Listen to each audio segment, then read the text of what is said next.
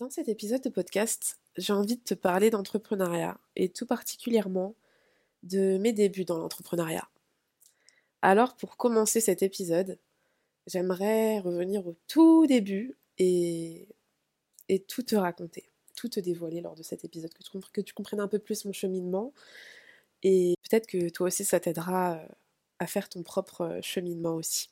Tu l'auras compris, dans ces épisodes de podcast, euh, du moins ce sont mes premiers épisodes de podcast, j'ai pris aucune note.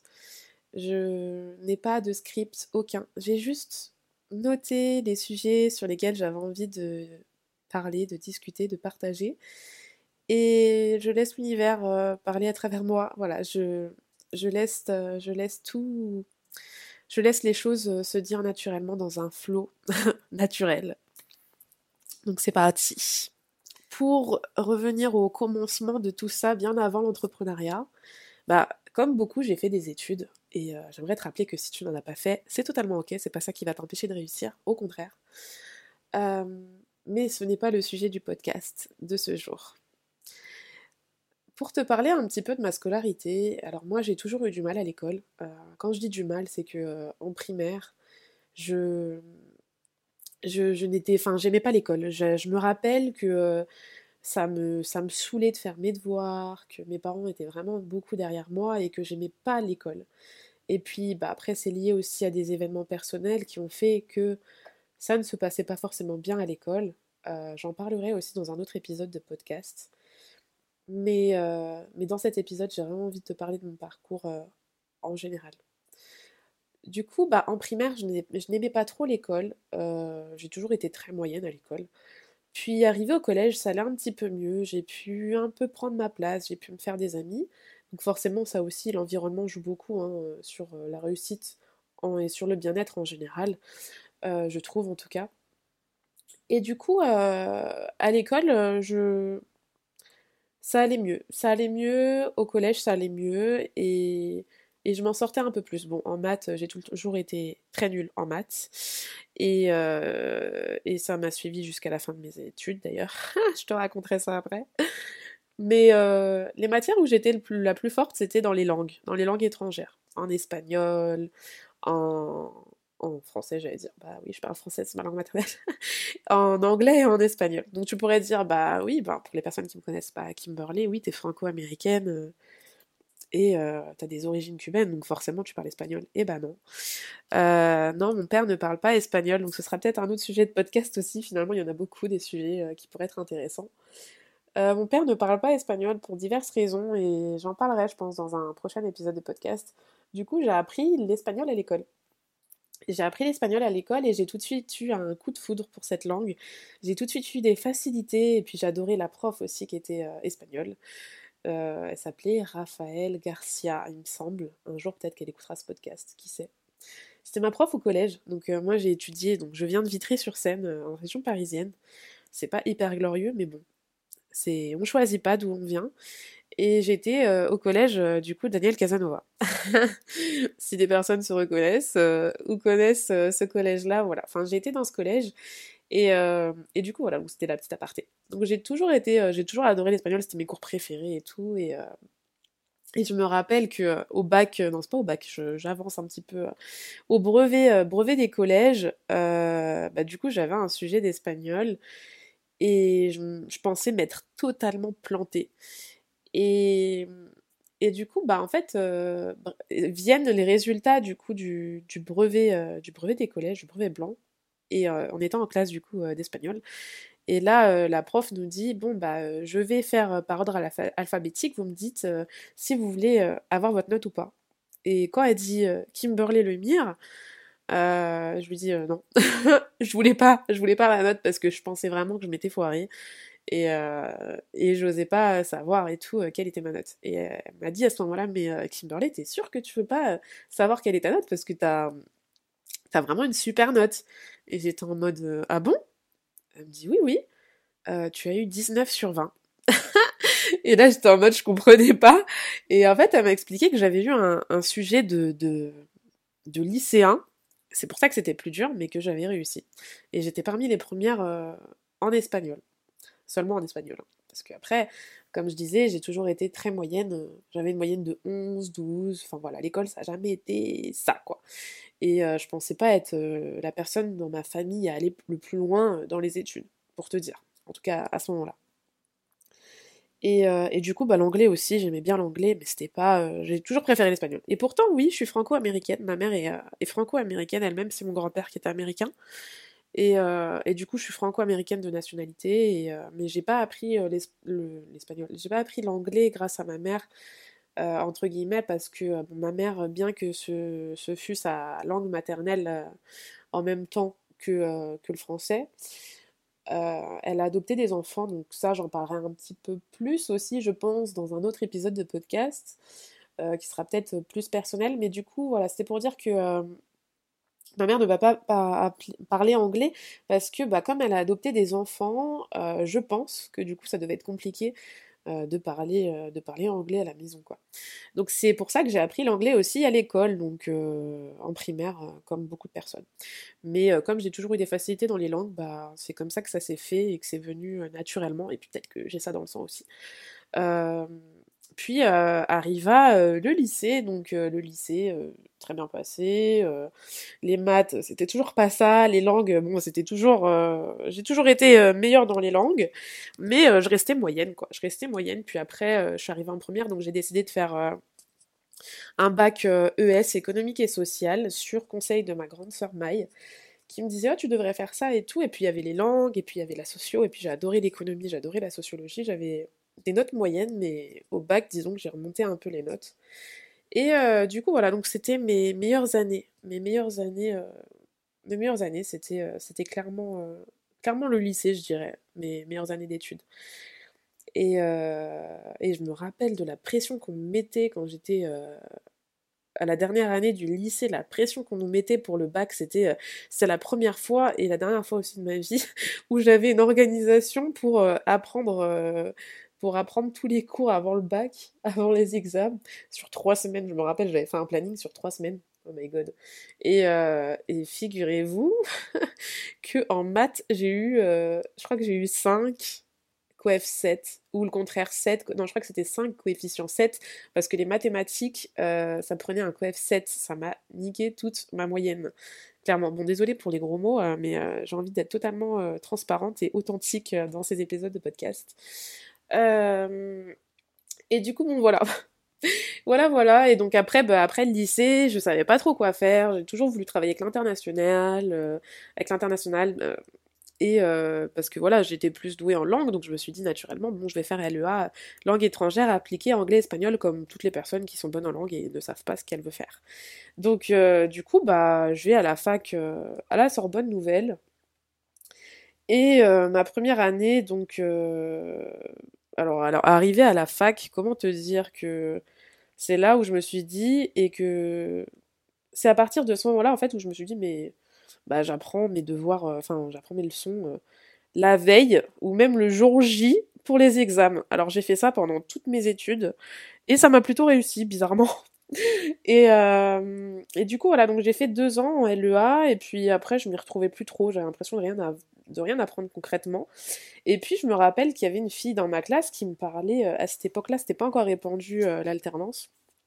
Je me rappelle que, euh, lycée, il y avait des personnes, des anciens élèves qui venaient euh, présenter euh, leurs projets, leur chemin, ce qu'ils ont fait et tout, pour nous aiguiller un peu sur le parcours qu'on voulait, prendre.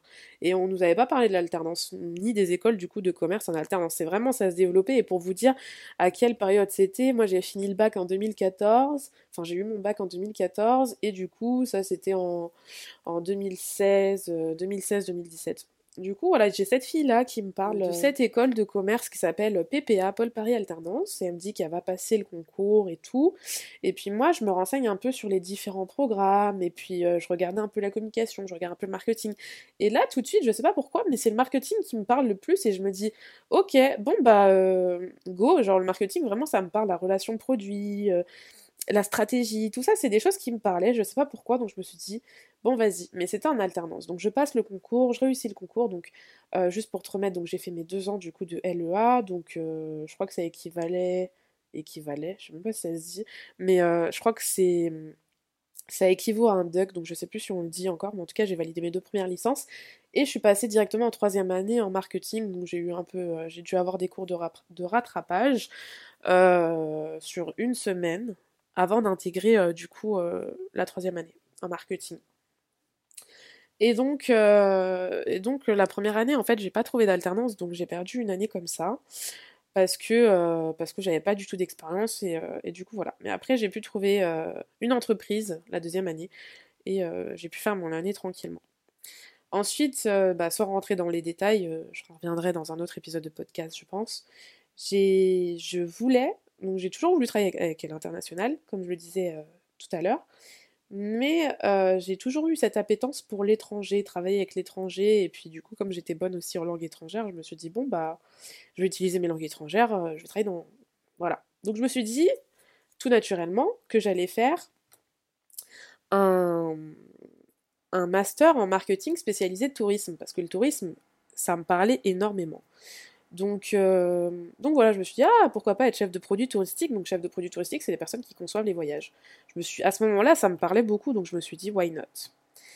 Et, et du coup, en fait, vient, euh, vient le... Alors, comment dire C'est que dans mon école de commerce, en, en bachelor, c'est-à-dire les trois premières années, niveau licence quoi, mais c'est vraiment un terme utilisé pour les écoles de commerce. En bachelor, euh, le contrat d'apprentissage euh, est possible et le contrat pro, mais en master, et comme dans la plupart des écoles de commerce, c'est que des contrats pro ou de professionnalisation.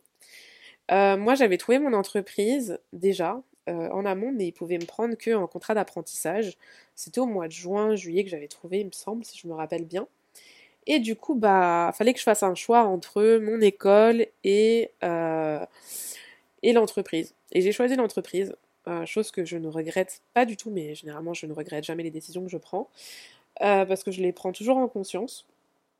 Et du coup, cette entreprise, c'est Châteauforme. Et donc, je choisis l'entreprise.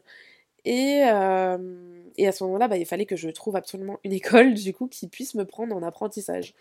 Donc j'ai trouvé un peu ce qu'il y avait, euh, sachant que les contrats d'apprentissage étaient sur quota. Donc une fois que les quotas, parce qu'il y a beaucoup plus d'aide en fait de l'État en contrat d'apprentissage qu'en contrat pro, du coup ça revient moins cher à l'entreprise et du coup c'est sur quota aussi.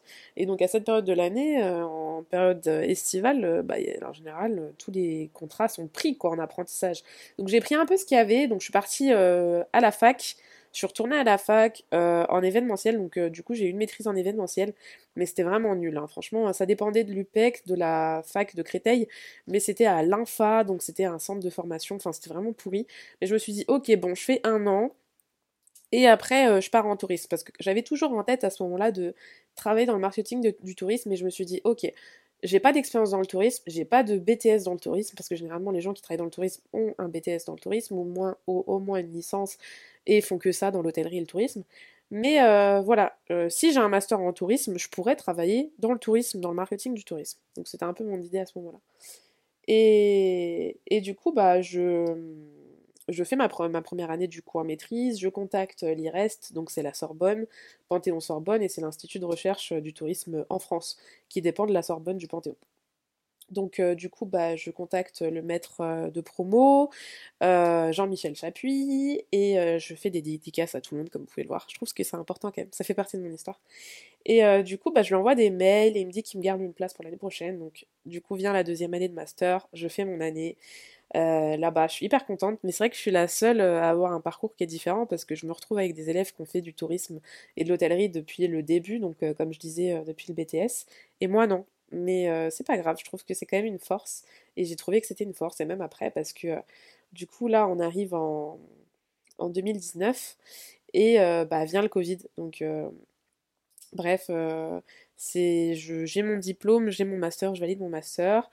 Et, euh, et, ah oui, j'ai oublié de dire qu'en parallèle de mes trois dernières années d'études, je les ai toutes fait en alternance. Je travaillais aussi pendant six ans à Leroy Merlin les week-ends, donc j'avais un contrat 18h. Je faisais du 10h-20h ou du 8h45, enfin 10h15, 20h15 ou du 8h45, 18h45 le samedi et le dimanche. Donc depuis le tout début de mes années d'études et euh, les trois dernières années d'études, j'étais en alternance, j'avais les cours, j'avais le sport et j'avais aussi du coup euh, euh, le roi Merlin les week-ends. Donc, euh, donc voilà. Et, du coup, je faisais plus de 53 heures par semaine, donc je ne sais même pas comment j'ai fait pour tenir. C'était pas facile, hein, je vous le cache pas. Mais je sais même pas comment j'ai fait pour tenir et pour aller si loin dans mes études. Mais je suis quand même fière de moi. Euh, et du coup, euh, du coup, bon, vient le Covid, etc. Et puis mon alternance euh, où je faisais mes deux ans, du coup, chez Châteauforme, j'étais social media manager international, c'était une création de poste. Et ils n'ont pas pu me garder parce que Covid, parce qu'ils sont dans l'événementiel, dans le séminaire et que c'était pas possible. Donc je me retrouve au chômage.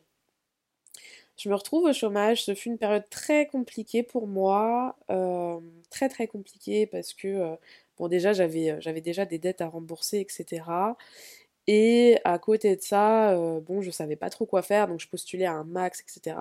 pour rentrer un peu dans les détails, c'est que je me retrouve au chômage et je me dis ok bon je vais quitter aussi le roi Merlin parce que si je garde le roi Merlin, le pôle emploi, ils vont pas me donner le chômage et je vais être en galère. Et puis le roi Merlin, ça faisait 6 ans, j'en pouvais plus. Genre, j'étais, je pense que j'étais à la limite du burn-out. Je n'en pouvais plus. Donc du coup, bah, euh, j'ai quitté aussi le roi Merlin. J'ai pu toucher le chômage.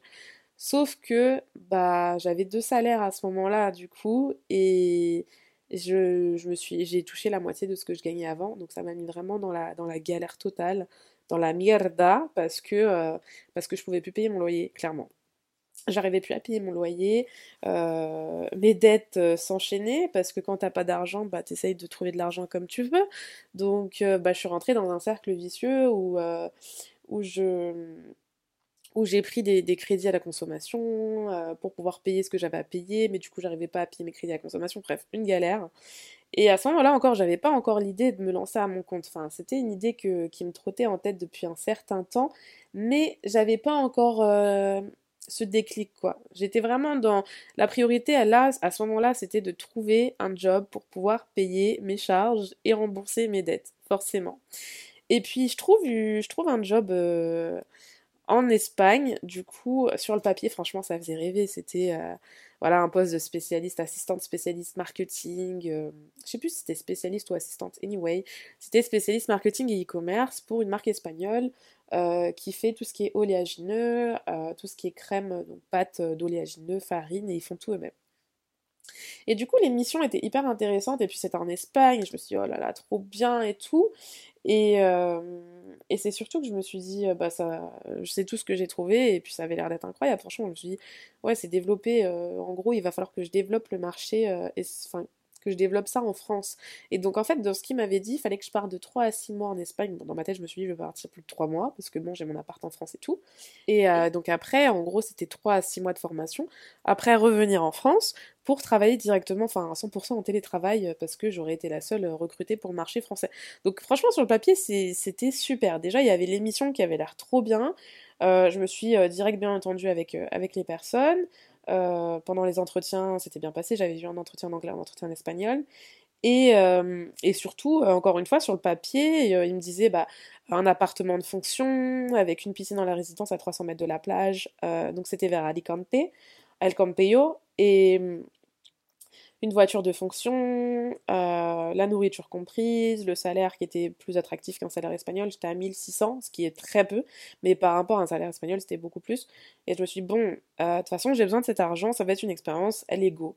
Mais c'était pas facile, franchement, c'était très dur pour moi parce que. Euh, parce que fallait que je laisse mon appart, je pouvais pas prendre mon chat avec moi et c'était vraiment très très dur. À ce moment-là, j'avais rencontré euh, une copine avec qui j'ai pu. Euh, elle en galère d'appart, donc je me suis dit, ok, bon, je vais te laisser mon appart, mais elle était en galère de thunes aussi du coup. Donc euh, elle me donnait un tiers du loyer, quoi. Donc moi, ça m'aidait, et puis ça l'aidait aussi. Et elle a pu garder mon chat. donc bref, en tout, je suis restée trois mois en Espagne. En fait, ce fut ma mon expérience, ma pire expérience professionnelle. C'était horrible. Je pense que je ferai. Alors, j'ai beaucoup de. Oui, je pense beaucoup, comme vous pouvez le voir, euh, l'entendre du moins. je vais faire un épisode de podcast sur mon aventure espagnole si ça vous intéresse. N'hésitez pas à me dire en commentaire, comme ça, euh, je me noterai de le faire. Parce que, en vrai, ça peut prendre vraiment un épisode de podcast. Il y, a vraiment trop de choses à dire. Mais en tout cas, pour pas rentrer dans les détails, c'était. Euh, ma pire expérience professionnelle, mais je suis contente d'avoir vécu cette expérience parce que de toute façon, je pars du principe que tout arrive pour une raison, que rien n'arrive par hasard et que de toute façon, tout est apprentissage. Donc je suis quand même contente de l'avoir vécu, même si c'était très compliqué à ce moment-là.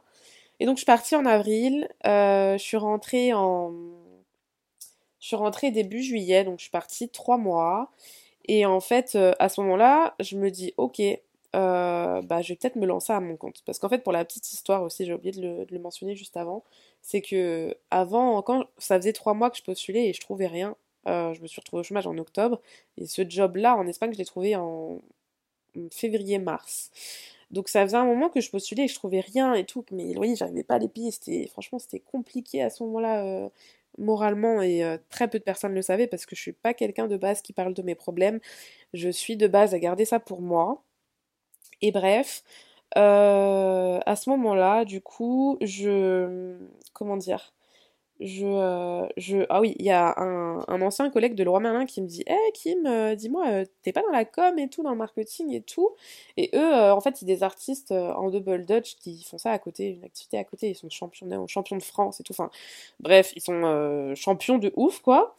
Et euh, je leur ai fait une étude de marché, et en fait, de là, je me suis découvert des capacités, genre, euh, méconnues jusqu'à présent, une analyse méconnue jusqu'à présent, et en fait, j'ai kiffé, et je me suis dit, mais j'adore faire ça Et puis de là, comme beaucoup de personnes, je me dis, avant de me lancer à mon compte, je me dis, ah ben en fait, je sais faire tout ça, donc je vais proposer tout ça Pas du tout, en fait. Mais, euh, et en fait, à ce moment-là, bah, où je crée ma micro-entreprise, du coup, en février 2021, bah, c'est juste là où on me dit que je suis prise pour le job en Espagne et que je pars en Espagne. Donc, je m'étais pas du tout posée euh, sur, euh, sur, euh, sur mon entreprise, quoi, parce que, parce que j'ai pas eu le temps et puis c'était pas le moment, quoi. Et donc, du coup, quand je laisse ce job en Espagne, j'avais pas envie de me retrouver dans la même galère, donc je postule. Je me dis, ok, bon, je postule, on verra. Et puis sinon, je rentre et. Sinon, je rentre et du coup, je me mets à fond sur mon business. Et c'est à ce moment-là où je me suis fait tatouer mon tatouage avocat sur le poignet euh, droit en Espagne. C'est en Espagne que je l'ai fait et pour moi c'était un nouveau départ. Et pourquoi un avocat? Parce que l'avocat est dans mon logo, du coup, comme Migo. Et c'est le haut de comme Migo à la fin. Et puis ça faisait partie de mon identité visuelle parce que j'avais créé déjà mon identité visuelle. C'est le premier truc que j'ai fait en créant ma micro-entreprise d'ailleurs. Et, euh, et bref, je, je, trouve un job, finalement, on me recontacte et tout, un mois après. Et c'est pour le poste de euh, euh, c'était quoi le poste? C'était Content Manager Marketplace Espagne pour Maison du Monde. Et euh, donc le, poste était basé à Paris, c'était un CDI, mais c'était pour le marché espagnol. Vu que je parlais espagnol couramment et que j'avais travaillé en Espagne, bah du coup je pense que ça a fait un petit plus aussi. Les entretiens se sont bien passés, je suis rentrée, j'ai commencé, et puis là, je me suis rendu compte que j'étais pas à ma place. Je sais pas pourquoi, mais j'étais pas à l'aise. Les personnes, euh, je les trouvais pas accueillantes, j'avais pas l'impression d'être à ma place. Et c'est un sentiment qui est beaucoup revenu d'ailleurs dans mes expériences. Mais juste là pour un petit focus sur ça, c'est que il euh, y a un truc que j'ai pas compris, c'est qu'il y a une personne qui me formait, et elle s'appelle Alicia d'ailleurs. Euh, elle me formait, et pendant une semaine, donc elle, elle était content manager pour la France, et moi du coup pour l'Espagne, donc on n'avait pas du tout le même, le même job. Elle m'a formée pendant une semaine, et elle était juste à côté de moi. Hein. Et la semaine après la formation, elle me calculait plus. Elle me disait à peine, à peine bonjour. Quand je lui posais des questions, j'avais l'impression de la faire chier. Euh, bref, ça, c'est, ça a renforcé mon sentiment de euh, je me sentais pas à ma place, sachant que je venais d'arriver et tout. Et euh, en fait, j'ai enchaîné deux expériences de merde juste après Château Forme, qui était ma plus belle expérience professionnelle, parce que c'est une entreprise humaniste, parce qu'ils étaient hyper bienveillants, parce que c'était incroyable. Et là, j'enchaîne ça et je me suis dit waouh, ok, no way. Et à côté de ça, bah voilà, ils parlaient sur Teams avec ses collègues, ils allaient prendre des pauses ensemble. Moi, personne ne me calculait, personne ne me demandait rien. Et donc, je comprenais pas trop. Et bref, tout ça, ça avec le fait que la mission elle était nulle en, elle-même. Voilà, je référençais euh, des fiches produits euh, sur internet et je trouvais ça nul et j'avais pas compris que c'était ça. C'est pour ça, méfiez-vous quand vous voyez des, titres euh, de jobs super intéressants, regardez bien l'émission. Et de toute façon, des fois, il faut tester pour vraiment s'en rendre compte mais des fois c'est de la merde en fait. Et là clairement bon ça me plaisait pas et donc j'ai pris la décision de mettre fin à ma période d'essai parce que c'était la décision la plus difficile de ma vie, la deuxième après être partie en Espagne. Clairement je me dis mais attends j'étais en galère financière, j'ai mis un an à chercher un CDI, je trouve un CDI qui est assez bien payé parce qu'on m'avait proposé 34K brut que j'avais négocié et ce qui est quand même pas mal en marketing. C'est pas beaucoup mais bon c'est toujours mieux que rien. Et euh, c'était mieux payé que ce que j'avais pu trouver avant. Et puis c'était période Covid, tout le monde avait baissé les salaires et tout, bref. Et donc en fait à ce moment-là, euh, c'était là, j'ai eu du mal. J'avais demandé à une copine à l'époque qui n'est plus ma copine aujourd'hui, mais euh, enfin une amie qui n'est plus une amie, et je lui avais demandé des conseils puisqu'elle était dans l'entrepreneuriat et tout, et elle avait aussi quitté son CDI pour se lancer. et en fait voilà, j'avais ce sentiment de ne pas être à ma place, de perdre mon temps. Voilà, j'ai vraiment ce sentiment de perdre mon temps qui était horrible. Et une fois que c'était clair dans ma tête, que je savais que la décision, la bonne décision à prendre, c'était de quitter mon CDI, de me lancer, genre j'arrivais plus à travailler. J'arrivais plus à travailler, c'était très compliqué. Et donc du coup j'en parle à, mon directeur, mon N plus 1 qui était le directeur directement de... qui était le directeur direct de la marketplace, qui est un nouveau pôle chez Maison du Monde à ce moment-là. Donc là, on est, pour vous situer un petit peu, on est en 2000. Euh, c'était en quelle année ça? En 2020 Non, 2021, pardon. C'était 2021. Et euh, bref, je prends la décision de mettre fin à ma période d'essai de quitter mon CDI pour me lancer à mon compte à 100%. Alors comment vous dire que j'avais très peur parce que je me suis dit oulala, là là, je sais pas comment je vais faire pour payer ce que j'ai à payer, mais je sens au fond de moi que c'est la bonne décision à prendre. Donc autant vous dire que j'en ai pas parlé à mes proches tout de suite parce que déjà, quand je leur disais que je voulais me lancer à mon compte et que j'allais quitter le roi Merlin, ma mère, elle était en mode Non, mais Kimi, euh, tu peux pas quitter ton CDI et tout, euh, comment tu vas faire? Bref, ils étaient en stress, ils avaient peur forcément. Donc, du coup, à ce moment-là, je leur en ai pas parlé, j'ai gardé ça pour moi, c'était pas facile. Et je crois que c'est un mois après ou deux mois après que je leur en ai parlé. Et en fait, la vérité, c'est que j'ai toujours voulu plus dans ma vie. J'ai toujours voulu entreprendre. Euh, d'aussi loin que je me souvienne. Et j'ai. Je sais pas comment vous expliquer d'où ça vient ou quoi, parce que j'ai personne dans mon entourage qui entreprend, euh, dans mon entourage proche. Je sais même pas si mon grand-père américain entreprenait, mais en tout cas, voilà, il y a personne dans mon entourage que je connais qui, dans ma famille, qui entreprend. Voilà. Euh, et, du coup, je ne savais pas ce que c'était. J'ai toujours voulu entreprendre, je ne savais pas dans quoi spécifiquement, mais je savais que j'aspirais à plus. J'ai toujours voulu voyager, j'ai toujours voulu, été très ambitieuse, j'ai toujours vu plus grand, euh, alors que c'était pas comme ça que j'avais été éduquée, parce que, bah, comme beaucoup dans ma famille, il fallait étudier, il fallait faire des études, il fallait euh, être salarié, prendre un job avec des bonnes fonctions, avec des bonnes missions, gravir les échelons, et, c'est tout en fait. Et puis derrière, bah, le mode de vie classique euh, tu peux prendre un prêt, t'achètes ta maison, tu fondes ta famille, t'as un chien ou un chat, et puis t'es heureux, quoi. Tu pars en vacances euh, euh, cinq semaines dans l'année et t'es content parce que c'est ça la réussite. Et en fait, pour moi, c'était pas ça, et j'ai toujours voulu plus. Et hum, à ce moment-là, je savais pas trop. je proposais, quand je me suis lancée, je me suis dit, ok, je me lance, je crée mon compte Insta. Euh, direct, j'avais le nom très clair en tête, j'avais mon univers qui était clair. Enfin, toute la partie com, j'ai toujours géré parce que bon, c'est mon univers et parce que je suis douée dans ça aussi. Mais c'est le premier truc que j'ai travaillé, donc euh, c'était très très clair. C'est vrai que j'ai toujours eu cette clarté dans les choses. D'ailleurs, on m'a fait cette remarque il y a pas longtemps. Je m'en rends pas, je m'en suis rendu compte il y a pas longtemps parce que je me rendais pas compte avant. Et, du coup, voilà, donc euh, je me suis dit, ok, bon, je me lance en freelance, je propose des, des stratégies marketing, communication sur mesure, et on verra.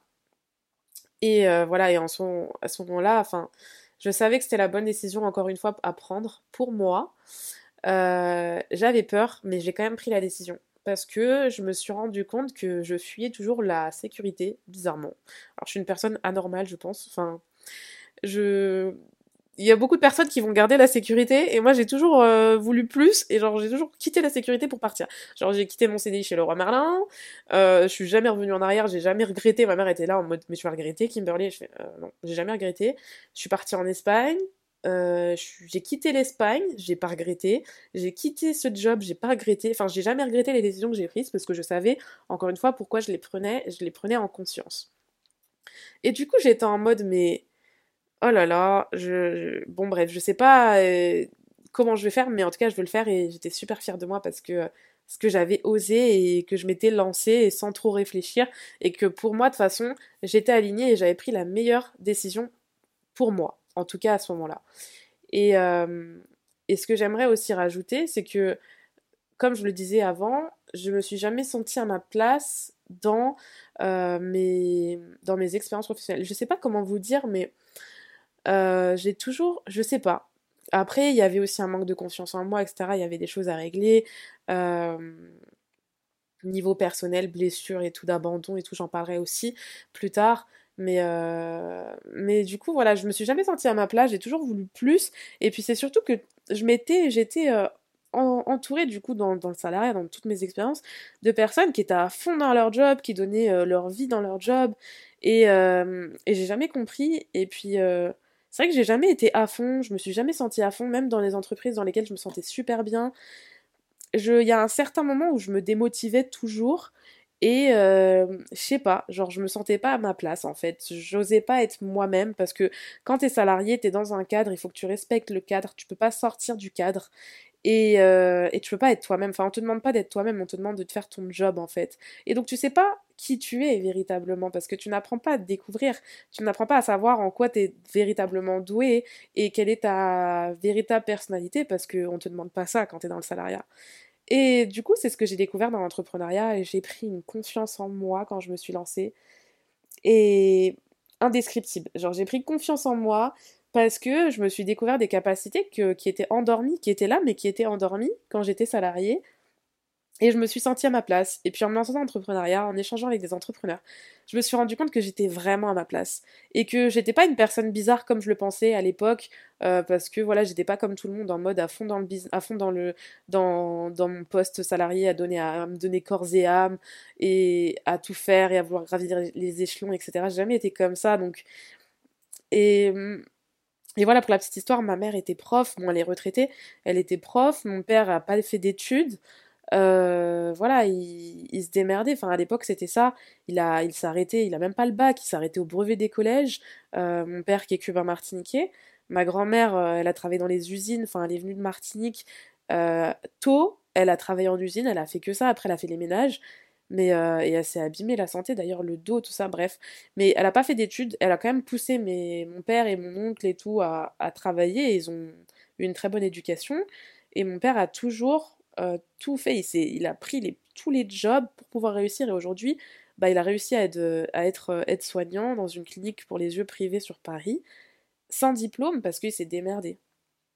Parce qu'il s'est démerdé. Donc tout ça pour dire que bah forcément mes parents l'entrepreneuriat ils connaissaient pas et c'est pas de leur faute en vrai c'est leur éducation c'est la société c'est toutes ces choses en fait qui se transmettent et qui, qui t'empêche d'être pleinement toi. Et, et voilà, et quand tu es dans un environnement qui t'empêche d'être toi-même, où tu comprends pas trop, parce qu'il faut quand même avoir une bonne confiance en soi, et au-delà de la confiance en soi qui se travaille sur le long terme, il faut oser, il faut croire en soi et oser et s'écouter et oser.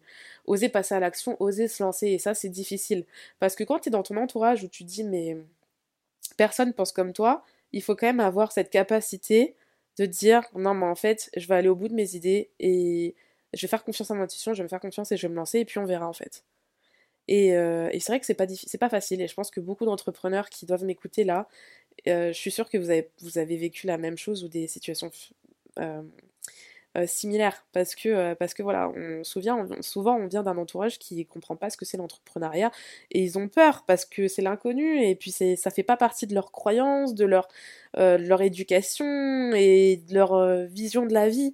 Donc tu te retrouves très seul en fait jusqu'à ce que tu te lances que tu parles avec d'autres entrepreneurs et que tu découvres que tu es tout à fait normal que c'est juste euh, que tu rencontres des personnes qui sont comme toi, qui aspirent à plus, qui veulent plus, qui veulent euh, bah, participer à un monde meilleur à leur échelle, qui veulent euh, transmettre certaines choses à leur échelle, qui veulent aider des personnes à leur échelle. Et en fait, pour moi, c'est ça la beauté de l'entrepreneuriat, c'est de se découvrir et d'apporter sa pierre à l'édifice dans ce, dans ce monde, dans cet univers, en fait. Et je trouve que c'est beau parce que tu apprends tellement sur toi, tu apprends à avoir confiance en toi. Tu aides aussi les autres à à entreprendre et à réussir certaines choses.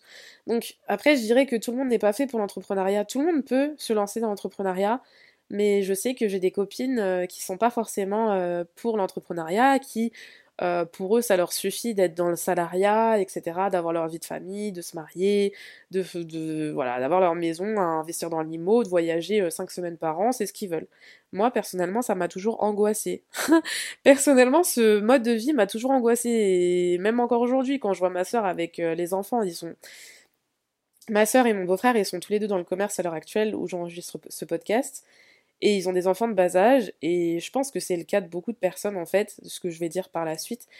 Euh, leur vraiment, c'est tu déposes les enfants à la crèche, à l'école, tu vas au travail, tu te tues au travail, tu reviens, t'es crevé, tu vas chercher tes enfants à l'école, et tu manges, tu dors, et voilà, c'est ça ta vie. Et tu sors quand t'es pas trop fatigué les week-ends, si tu travailles pas les week-ends, en fonction de ton secteur d'activité, en fonction de ton taf. Et je trouve ça tellement déprimant. Ça, c'est la rat race. C'est clairement être dans une société où euh, bah, t'es pas libre. et la liberté, c'est une de mes valeurs fondamentales et c'est tellement important pour moi. Et ça, je m'en suis rendu compte, du coup, en me lançant aussi à mon compte, comme beaucoup d'autres choses que j'ai apprises sur moi. Et je suis tellement fière aujourd'hui et d'avoir pu accompagner une cinquantaine d'entrepreneurs à travers le monde à oser, à avoir confiance en elles, parce que c'est principalement des femmes, euh, et à mettre en place aussi les bonnes stratégies pour réussir, pour avoir un business qui fonctionne, pour augmenter leurs ventes, pour améliorer leur communication, pour toutes ces choses-là en fait, parce que euh, je pense que ça fait partie clairement de mes missions de vie. Et, et, voilà, et je me sens à ma place, et je me sens clairement à ma place, donc c'est pas facile. Entreprendre, ce n'est pas facile, rien n'est facile, et c'est pas une fausse croyance, mais ça demande du travail, ça demande beaucoup de travail, tu te redécouvres, tu découvres des facettes de toi que tu ne connaissais pas, tu travailles ton mindset, tu évolues, dans, mon cas aussi spirituellement, ça arrive en même temps. Du coup, à un moment, tu te retrouves en décalage avec ton entourage qui comprend pas forcément. Des fois, t'as pas forcément la chance d'avoir des personnes qui t'encouragent et c'est pas forcément évident. Et du coup, bah, ça t'apprend à aussi à travailler sur toi et à bien t'entourer parce que c'est hyper important l'entourage entourage se modifie parce que tes amis, euh, souvent, en tout cas moi dans mon cas, il y a des personnes qui partent parce que euh, voilà, vous, avez, vous, vous n'aspirez plus aux mêmes choses, vous n'avez plus forcément les mêmes valeurs, vous n'avez plus la même vision de la vie, vous n'avez plus les mêmes sujets de conversation. Et tu te nourris plus forcément des conversations que tu avais avant parce que toi tu as évolué, les gens n'ont pas forcément évolué et c'est pas mauvais. C'est chacun à son, à son chemin à vivre, à sa vie à vivre en fait. Et, et voilà, on a tous un chemin de vie qui est différent. Et c'est totalement ok, ça fait partie de la vie. Il y a des personnes que tu rencontres sur ton chemin qui font un bout de chemin avec toi et qui, et qui ne vont pas forcément être là jusqu'à la fin parce que dans les deux sens, euh, ça fait partie de la vie. Et il faut être ok avec ça, il faut lâcher prise et accepter euh, les choses telles qu'elles sont parce qu'on peut pas forcer les choses et en forçant les choses, de toute façon, ça se passe jamais bien. Donc euh, voilà, c'est pas forcément évident. J'ai beaucoup travaillé sur moi aussi pour en arriver là. Et, mais voilà, on peut se sentir seul quand on entreprend, incompris. Et c'est là où c'est important d'être entouré des bonnes personnes, que ce soit dans le business, du coup, je veux dire, euh, pur et dur, c'est-à-dire quelqu'un qui va t'accompagner à mettre en place euh, les bonnes euh, actions, les bonnes stratégies pour réussir, mais aussi l'entourage, genre en mode business friend, des personnes qui vont t'encourager, des personnes qui te comprennent, qui vont t'encourager, qui vont être bienveillantes, etc. Parce que voilà, on, on va pas se mentir, quand tu entreprends, tu te rends compte que tes proches ne t'encouragent pas forcément. Et pourtant, et pourtant, c'est dommage parce que, euh, on va pas se mentir, euh, un like, un partage, c'est pas grand chose. Un commentaire, c'est rien du tout, ça coûte 0 euros. Et pourtant, ils le font pas alors qu'ils passent leur vie sur les réseaux sociaux. Ils partagent des choses euh, qui sont en lien avec leurs intérêts, mais c'est juste parce que ça, ça ne les intéresse pas. Je sais pas si je pourrais dire que ce ne sont pas des vrais amis, à ce stade-là en tout cas de mon avancement sur mon chemin de vie parce qu'ils partagent pas ce que tu fais. Je pense que juste ils comprennent pas et ils s'intéressent pas, et je trouve ça dommage. Par contre, euh, par contre, forcément, il y a un truc qui se fait, il y a un truc qui se fait. Toi, tu, tu, prends tes distances plus ou moins. Enfin, il y a une distance qui se crée parce que vous avancez pas euh, dans la même direction. Toi, tu apprends certaines choses. Et puis, tu es tellement focus dans ton business que tu plus le temps. Et en vrai, ce sont les vrais qui restent et tu t'en aperçois en fait. Donc c'est dommage des fois, mais ça fait partie de la vie, il faut prendre les choses telles qu'elles viennent parce que, encore une fois, tout arrive pour une raison. Voilà pour cet épisode de podcast où je te parle de mes débuts dans l'entrepreneuriat et, j'espère que ça t'aura appris des choses, que ça t'aura aidé d'une certaine manière ou ça t'aura conforté dans, dans ce que tu pensais déjà avant. Et peut-être que toi aussi tu te lanceras dans l'entrepreneuriat et si c'est le cas, je serais ravie de pouvoir t'aider et t'accompagner dans ton business, que tu te lances ou que tu sois déjà lancé.